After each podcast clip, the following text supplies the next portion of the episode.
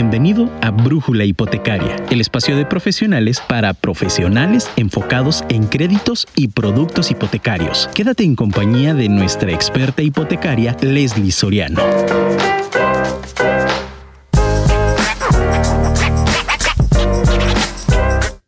La arquitectura construye paisaje o construye ciudad, no es una escultura. Mi nombre es Leslie Soriano, soy especialista en créditos hipotecarios y hoy vamos a hablar acerca del destino hipotecario, construcción en terreno propio, parte 2. Bienvenidos a nuestro programa número 22 de Brújula Hipotecaria. Comenzamos.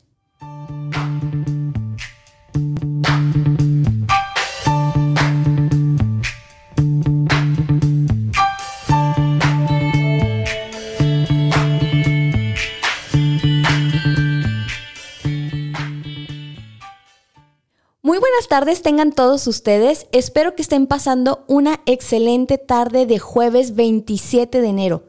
Ya el último del mes se fue rápido, se fue rápido enero. Por primera vez hace mucho tiempo que no sentía que se acababa así el mes. Les mando un caluroso saludo a todos aquellos clientes, prospectos y asesores inmobiliarios que en estos momentos nos están escuchando completamente en vivo desde la aplicación de Afirma Radio o bien a través del portal afirmaradio.com, así como a los que nos escuchan en estos momentos a través de Facebook Live. Les recuerdo que me encuentran como Brújula Hipotecaria en plataformas como Spotify y Apple Podcast y que cada lunes se sube el nuevo episodio.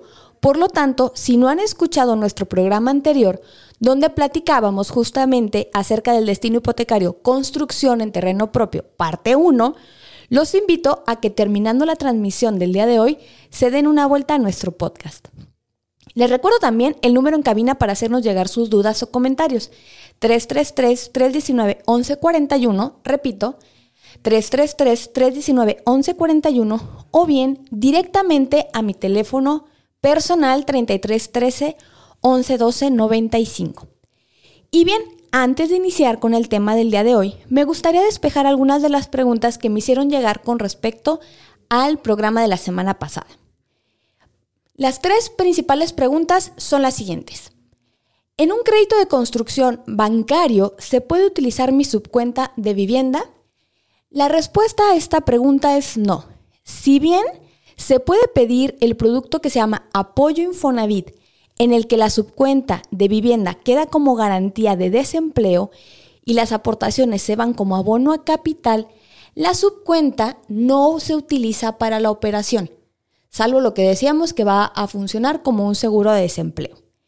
En el caso de construcción, eh, con el producto meramente de Infonavit, evidentemente sí se utilizan eh, los recursos, ¿no? Pero en el tema del bancario, no.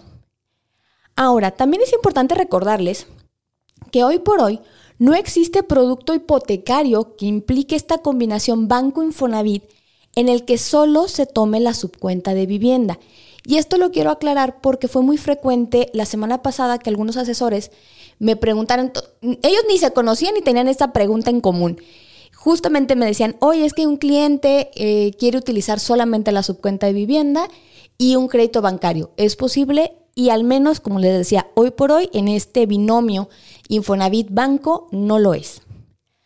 La otra pregunta que me hicieron fue, ¿es necesario contar con recursos propios o se puede cubrir toda la construcción con el crédito?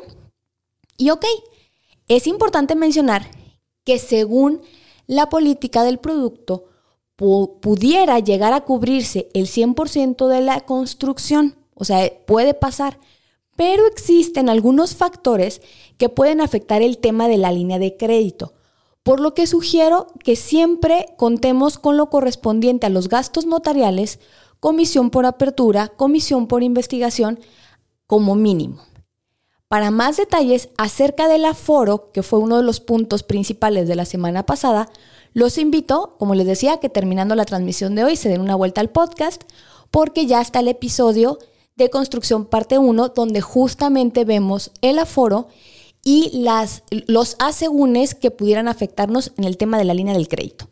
Y por ende, si pudiera o no cubrirse la operación. La tercera pregunta que me hicieron es, ¿cuál es el mejor banco para un crédito de construcción? Es muy frecuente y no solo para el crédito de construcción, sino para los créditos hipotecarios en general. Esa pregunta es muy común. Y lo que les puedo responder es que va a depender mucho del perfil bancario que el prospecto tenga, porque partiendo de ahí podemos ver la opción u opciones de crédito, ¿de acuerdo?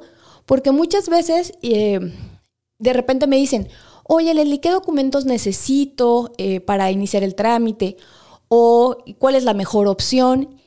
Y lo más importante, y, siempre se los digo a los asesores con los que trabajo, es que primero necesitamos conocer el perfil del cliente para saber qué pedirle, saber si es sujeto de crédito y entonces ahora sí, mostrarle una opción, si en caso de que fuese la única, o si fuera de estos clientes que tienen la posibilidad de acceder a varias opciones, pues también presentando, presentan, presentarlas, perdón. Y obviamente otro de los factores importantes para saber cuál pudiera ser la opción más adecuada tiene que ver con el proyecto y el presupuesto con el que se cuente. Si desean recibir más información acerca de este destino, háganme llegar sus datos. Puede ser a través del teléfono en cabina, mi número personal y con gusto nos llamamos para ver el tema de una asesoría personalizada. Ahora sí, Frases y preguntas como, ¿puedo construir en un terreno que no está a mi nombre o bien que aún no tengo escriturado? ¿Puedo comprar una propiedad que no está terminada o con crédito finalizar la construcción? ¿El crédito en el destino construcción se da en una sola exhibición? Estas y otras preguntas son frecuentes cuando tenemos el primer acercamiento con amigos o prospectos que tienen esta inquietud de tramitar un crédito para construcción. Y si tu amigo Radio Escucha estás pensando en hacerte de un crédito con este destino para construir la casa de tus sueños, créeme que este programa te interesa. Es por eso que a lo largo del día de hoy, a lo largo de este programa, te voy a platicar acerca del producto hipotecario construcción en terreno propio parte 2. Pero antes, quiero que me acompañes a nuestra primera pausa. Continuamos. Muchísimas gracias por seguir con nosotros. Ah, qué buena canción. Es de mis tiempos no, no nos enfoquemos a qué edad tengo. Continuamos con el programa. Te recuerdo que puedes enviarme un mensaje al 33 33 19 11 41 o bien a mi número celular 33 13 11 12 95. Ahora sí, entrando en materia, recordemos algunos puntos importantes del programa pasado.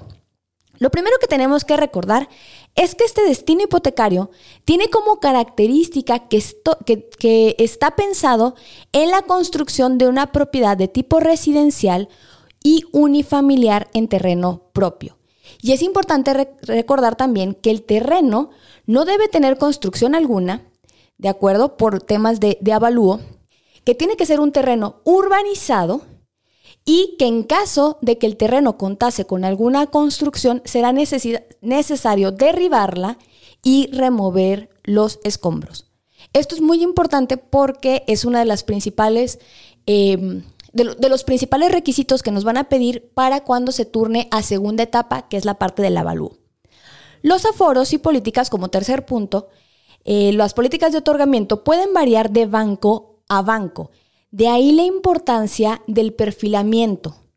Lo que les decía, y, se los mencionaba antes del corte musical, es importante conocer el perfil del cliente, entonces ténganos la confianza, asesores eh, o, amigos que nos están escuchando, de hacernos llegar sus referencias, poder platicar con el prospecto o el cliente, ¿de acuerdo? para poder saber cuál es su perfil y en base a eso poder eh, darle la información correcta buscarle las opciones que se acomoden a las condiciones actuales del perfilamiento del, cliente y también saber qué le vamos a pedir para no solicitarle de más o de menos en lo que respecta a la documentación. Porque créanme que este es uno de los puntos más finos. En muchas ocasiones las operaciones se desgastan casi casi empezando el trámite. ¿Por qué? porque se le pide al cliente más y más documentación. En algunos casos es importante aclararlo también, que de repente el banco nos solicitará documentación adicional para sustentar el, expediente del cliente, pero si no sabemos desde un inicio si la persona es de nómina, si es de economía mixta o si es independiente, seguramente podremos pedir un, expediente o una documentación que esté incompleta y entonces haremos trabajar de más al cliente. Muy bien, expuestos los puntos anteriores, platiquemos un poquito más acerca de este destino hipotecario. Y es por eso que vamos a los puntos básicos de un crédito de construcción en terreno propio, parte 2. Y es que en el programa pasado concluimos el tema con la parte del aforo, tanto lo que refería al porcentaje como en la regla de cada uno de los bancos. Por lo que hoy quisiera iniciar explicando el cómo se van a disponer los recursos por parte del banco para la operación. Y es que este tipo de crédito a diferencia de la mayoría, se otorga por medio de administraciones. Es decir, los recursos se, otorgarán en parcialidades de acuerdo con el avance de obra, concepto que también vamos a desglosar en el punto próximo. Al mismo tiempo, el número de administraciones será determinado por cada institución financiera, así como el máximo plazo para disponer de las mismas punto que también veremos. Y que, ojo, no tiene nada que ver con el plazo del crédito. Vamos a hablar del plazo que tenemos para concluir con las administraciones. Por ejemplo, por citar algunos bancos, en el, en el tema de las administraciones, existen bancos como Afirme que manejan tres administraciones en la operación, siendo la primera de hasta el 75% del valor avalúo del terreno y conforme al avance de obra se va actualizando el valor del terreno y sobre el nuevo valor se van haciendo las dos administraciones faltantes, obviamente restando lo que ya se dio al inicio. No obstante, la curiosidad de este producto es que nos pueden permitir hacer disposiciones dentro de las administraciones conforme se vaya necesitando para la construcción del inmueble. Y estas no están topadas. ¿De acuerdo? Es algo confuso, pero créanme que es un punto muy bueno y muy importante cuando veamos el tema del avance de obra. Entonces, creo yo que si estás considerando un tema de construcción, afirme puede entrar en tu radar. Scotiabank es otro banco con el que he tenido muy buena experiencia en el tema de construcción, que también maneja hasta tres administraciones. Una de las particularidades es que cambió su política y que como máximo la primera disposición será de hasta el 70% del valor terreno según avalúo. Y después nos, nos, dirá, eh, nos irá pidiendo ciertos avances de obra para las siguientes. ¿Cuál es el cambio o la ventaja que tiene ahora este producto? Que ya no te pide avance de obra. Entonces es un producto muy bueno, eh, créanme, ya lo, ya lo hemos operado y, y es, la verdad es sencillo de operar y aparte tiene esta ventaja de que no nos pide eh, avance de obra para podernos dar la primera administración.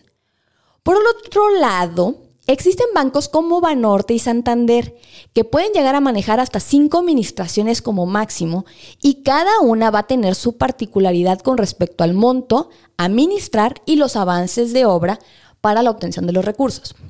Y por último, bancos como HCBC tiene como máximo cuatro administraciones mientras que EIBanco o Banregio, como sea que ustedes lo conozcan, nos permitirá hasta 10 ministraciones.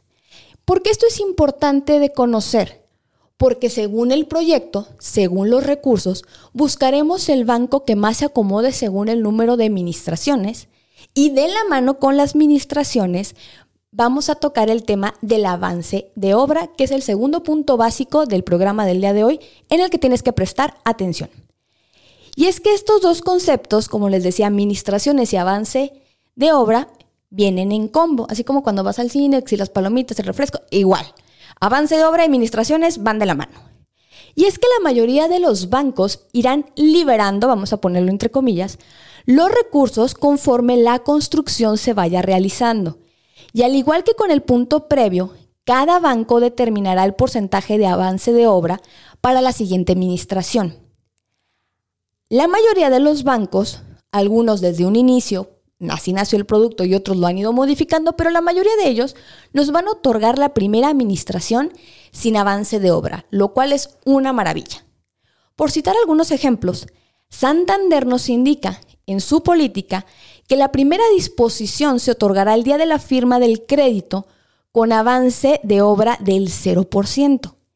Y las disposiciones subsecuentes se realizarán cada 2.4 meses con el 20% de avance de obra entre una y otra.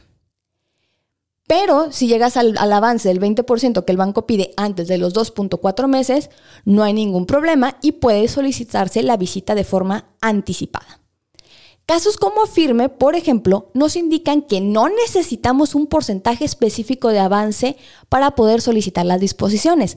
Lo que les decía, este es un punto interesante porque si bien la mayoría de los bancos sí nos piden ciertos porcentajes, afirme conforme vayamos avanzando lo podemos ir solicitando sin cumplir estrictamente con un porcentaje de avance.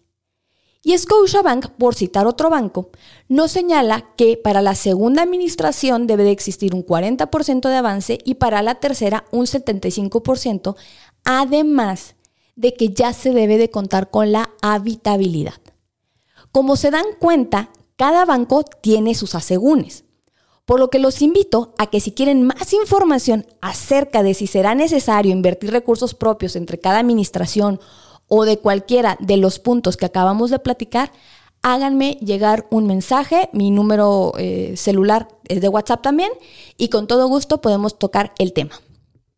Ahora, otra de las partes importantes es que junto al tema de las administraciones viene el plazo para disponer de las mismas.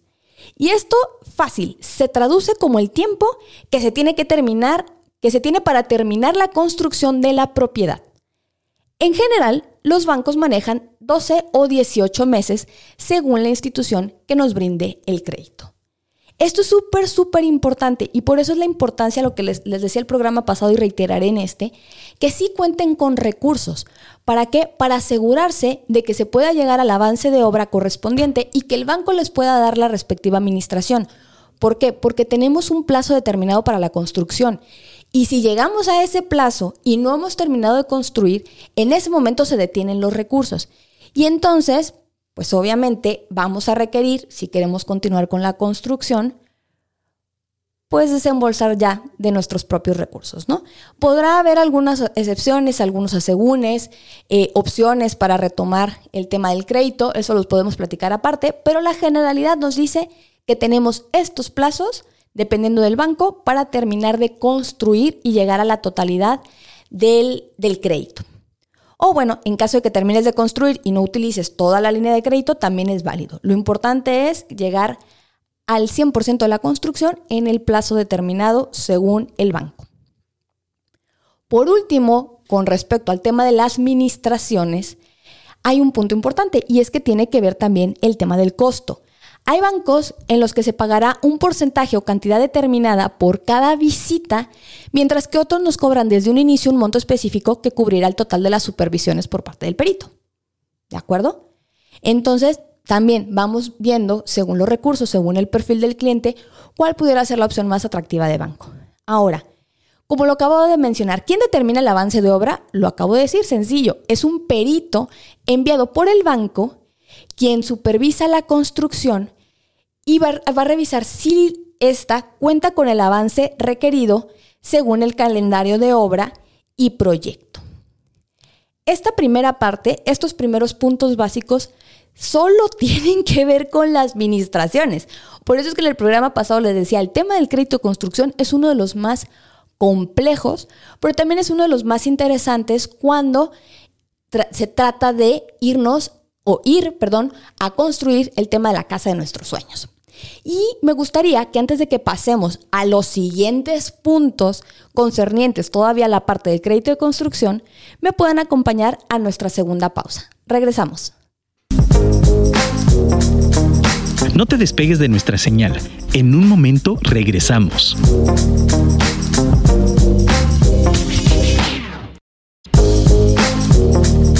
Es tiempo de continuar. Déjanos un mensaje al 33 33 19 11 41. Muchísimas gracias por seguir conectados conmigo en esta tarde de jueves. Justo acaban de escuchar el teléfono en cabina para hacernos llegar cualquier duda, comentario, consulta, ya sea de este u otro de los destinos hipotecarios que estén trabajando. Ahora bien, ¿qué otros puntos hay que considerar? El esquema de pago, plazos y mensualidades es otro de los puntos que como cliente te van a interesar en un crédito de construcción. Y es que la mayoría de los bancos manejan un esquema de pago fijo. El plazo puede ir de 5 a 20 años según la institución y las mensualidades se calculan según lo ministrado.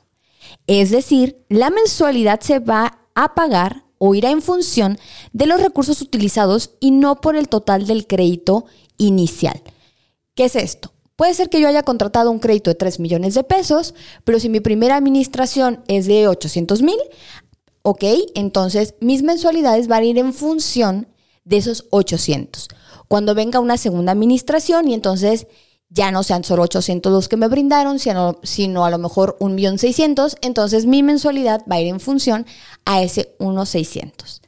Es como funciona el tema del pago de las mensualidades y obviamente al término del plazo de las administraciones, la teoría es que ya completamos el monto inicial de contratación y entonces ya viene nuestra mensualidad completa. Ahora, de la mano con la parte de la mensualidad, quiero recalcar este punto. Habrá opciones dentro de las ofertas hipotecarias que nos van a permitir desde un inicio amortizar a capital dentro de nuestras mensualidades, mientras que en la mayoría de las opciones financieras solo cubrirán interés, solo se cubrirán, perdón, los intereses, seguros y comisiones por administración hasta que se concluya la construcción podrá iniciarse con la amortización al capital. ¿De acuerdo? Entonces, sí es importante señalarlo porque si desde un inicio, que no es lo más recomendable porque la idea es que los recursos los utilicemos en la construcción, pero bueno, si a lo mejor desde un inicio lo que se plantea es la posibilidad de ir amortizando a capital, son pocas las opciones que nos van a permitir hacerlo. O bien que dentro de la, de la mensualidad va a existir una parte de la amortización. Para más detalles de qué bancos pudieran o no darnos esta posibilidad, pueden buscarme. Ahora, acerca de la tasa de interés, que puede ser otro punto importante, en el tema de la construcción puede ir en un rango del 8% hasta el 11%. Con esto quiero decir que son muy similares las tasas que tenemos en los productos de adquisición con los productos de construcción. ¿De acuerdo? Es la, es la gama. ¿Qué es lo que va a determinar la tasa de interés? Ya lo hemos platicado, pero no nos va a venir mal recordarlo. La tasa de interés va a ser determinada en algunos casos por la tasa del producto. ¿Qué es esto? Hay bancos que tienen eh, en su política ya la tasa asignada. Por ejemplo, eh, que nos digan, ah, para, para construcción a un plazo de 20 años la tasa es 9 párale de contar. Mientras que hay algunos otros bancos que manejan un rango de tasas. Por ejemplo, Banorte maneja un rango de tasa 8 a tasa 11. ¿Qué factores pueden eh, influir, influenciar? Ah, estoy, inventando, estoy inventando palabras ahorita. ¿Qué, cosas pueden determinar si cuál va a ser la tasa asignada? Una tiene que ver con el tema del aforo, lo que platicamos en el punto pasado. Si la propiedad tiene ya un valor proyecto de 5 millones y yo le voy a pedir al banco 2, 400 porque lo demás ya lo tengo en recursos propios, ok, el índice de riesgo por tema de aforo va a disminuir porque estoy solicitando 50% o menos del valor proyecto.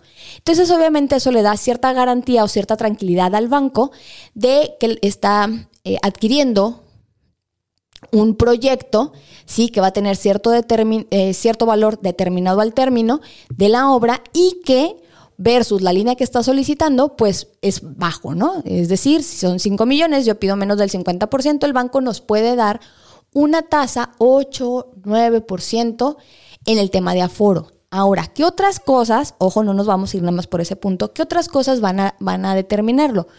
Pues obviamente tiene que ver nuestro índice de riesgo en el tema del historial crediticio. Si tenemos un excelente historial crediticio y si tenemos un excelente puntaje en score, de buro de crédito, es altamente probable que el banco nos evalúe con un riesgo bajo o riesgo 1, que se le conoce así en, la mayoría de los bancos, y entonces podamos acceder con una combinación de un aforo bajo y un índice de riesgo por tema de buro de, de, número 1, ok, puede ser que accedamos a las tasas bajas. ¿Por qué lo recalco? Porque, eh, como les decía, existen estos bancos que son la mayoría que manejan una gama de tasas y una vez que se ingresa al expediente y se analiza el perfil del cliente con los parámetros que el banco determinará para el tema del índice de riesgo, el mismo banco nos bajará las condiciones con la tasa asignada. Funciona igual en construcción que en adquisición, que en remodelación, que en terreno, aunque ellos sí tienen tasa diferenciada, pero el tema del comportamiento del índice de riesgo es exactamente el mismo. Ok. Aclarado el tema de la tasa de interés, yo siempre recomiendo, y se los recalco, disponer de recursos propios. Siempre es lo ideal para poder concluir de forma exitosa la construcción de su propiedad. Mismos que en algunas opciones bancarias, que acaban de cambiar recientemente de política y que si tienen curiosidad, búsquenme, los recursos pueden llegar a recuperarse al final de las administraciones, pero eso, como les decía, ya lo podríamos platicar en corto. Ahora, ya vimos que, bueno, cada banco tendrá sus asegúnes, cada banco tiene sus particularidades con respecto al producto. Lo que sí, o lo que todos los bancos tendrán en común, son los siguientes requisitos. El primero es que se debe de contar con un presupuesto y calendario de obra, así como licencia de construcción. Este es un punto importante y me gustaría eh, señalarlo en negritas, imagínense lo que está escrito y en negritas. ¿Por qué? Porque los trámites eh, de licencia de construcción, me gustaría decirles que son de tres días, pero no es cierto. Entonces, sí es importante que si ya tienen contemplado, ya se está trabajando en el proyecto, ya se está trabajando en el calendario de obra por parte de su arquitecto, que tengan este acercamiento de ver el tema justamente de la licencia de construcción para que eh, alcancemos a concluir el proceso lo más rápido posible, ¿de acuerdo? ¿Por qué? Porque ¿qué sucede? De repente me ha pasado que no se tiene la licencia y llegamos al vencimiento de la línea de crédito. Recordemos que las vigencias son de tres meses. ¿Qué es lo peor que puede pasar? O bueno, no vamos a decir peor porque sí, sí hay una cosa peor. ¿Qué es lo que puede pasar? Que se llegue al vencimiento, nos pidan la renovación de la línea, mandamos documentación queda y si el cliente no ha cambiado de condiciones laborales, de presupuesto, si no se ha endeudado eh, eh, de, más o no se ha endeudado más de cuando hicimos el trámite, pues es altamente probable que la línea no tenga ningún problema y se pueda renovar. Pero también puede pasar que el cliente cambie sus condiciones y entonces tengamos ahí algún temita en la parte de la renovación de la línea. Y se los platico porque justo me acaba de pasar. Eh, no daré nombres, no, no daré muchos detalles, simplemente lo que les puedo platicar es que en la operación de crédito dos personas iban a sumar ingresos. ¿Qué sucede por decisiones familiares, personales? Uno de los, de los cónyuges eh, toma la decisión de ya no estar laborando eh, a partir del mes de diciembre. Y entonces, ¿qué sucede? Se nos vence la línea, la queremos renovar, pero ya no contamos con la participación de uno de los cónyuges. Pues obviamente el monto a solicitar se, sí nos daba con la suma de los dos ingresos, pero aquí nada más se está sumando uno. Entonces, mm, traemos ahí un temita con la línea. De lo bueno es que este cliente no tiene mucha deuda, entonces, bueno, ya lo estamos trabajando, ¿no?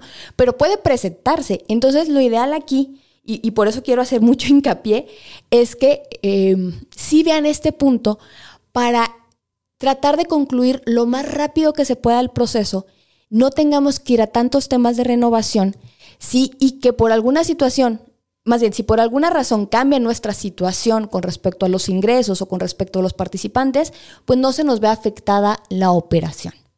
Esa sería mi primera recomendación. Otra de las cosas que es importante que, recordemos es que en este caso lo que queda en garantía ante la institución que otorga el financiamiento es el terreno. En su momento será la construcción, pero hoy por hoy que el terreno no tiene nada construido, la garantía hipotecaria es el terreno. Por eso la importancia de que éste cumpla con ciertos requisitos. Si quieres saber cuáles son, Busca el episodio número 14 del podcast Brújula Hipotecaria que está en Spotify y en Apple Podcast y justamente ahí hablamos acerca de los requisitos que tiene que tener un terreno para que sea sujeto de crédito. El principal, como he recalcado a lo largo del programa, es que sea un terreno urbanizado. ¿Por qué? Porque se supone que el objetivo de, la adquisición de un terreno urbanizado es que en algún momento se fincará una propiedad. ¿sí? De carácter residencial. Entonces, de ahí la importancia y de repente el hincapié de preguntarles a algunos asesores qué tipo o qué uso de suelo tiene el terreno que la persona está considerando adquirir, ya sea para el producto de terreno o para el producto de construcción. ¿De acuerdo? Con estos puntos y recomendaciones es que quiero concluir la parte de construcción en terreno propio. Ahora, Leli, ¿existen otros productos involucrados con construcción? Sí, sí existen más productos hipotecarios que entran, que entran en el destino de construcción. Y que me gustaría que me escuchen el próximo jueves porque justamente vamos a hablar de ellos. El primero de los productos hipotecarios que vamos a tocar el siguiente jueves es terreno más construcción. Entonces, inmobiliarios, les invito de verdad a que no se pierdan el programa porque justamente vamos a hablar de este subtipo o este producto hipotecario que combina la parte del terreno con la parte de construcción y que seguramente puede ser un gancho para incrementar sus ventas. Por otro lado, vamos a platicar también del crédito de construcción y de, que es, eh, del producto que está dentro de este crédito de construcción, que es terminación de obra que también puede ser muy interesante, sobre todo si ya iniciaste con recursos propios tu construcción y que por alguna razón se te salió el presupuesto o eh, sucedieron cosas extras que hicieron que el destino o el, o el, recurso, perdón, que estaba destinado a la construcción, pues bajara. Entonces creo que pudiera también ser bastante interesante este producto. Les recuerdo, terreno más construcción y terminación de obra los tocaremos el próximo jueves. Si te quedó alguna duda o requieres más información acerca de este u otro destino hipotecario o bien deseas que lleve tu trámite, contáctame para que de forma personalizada pueda atender tu caso. Me encuentras en Facebook como SG Brokers, en mi correo que es lsoriano.socasesores.com o bien Repito, en mi teléfono personal 33 13 11 12 95. Paréntesis antes de despedirme. Les recuerdo que podemos operar a nivel nacional. Siempre y cuando el banco tenga presencia en su estado, nosotros podemos llevar a cabo la operación. Y lo platico porque justamente a través de este podcast, unas personas en San Luis Potosí me contactaron y ya estamos llevando el tema de su expediente. Entonces, si me estás escuchando fuera del estado de Jalisco y quieres que te apoyemos en el tema de tu crédito, con confianza contáctame que podemos operarlo. Como ya se está volviendo una costumbre, te agradezco mucho por compartir este espacio y tu tiempo conmigo. Nos escuchamos nuevamente el próximo jueves en punto de las 3 de la tarde. Soy Leslie Soriano y esto fue Brújula Hipotecaria. Nos vemos en tu próximo crédito. Adiós.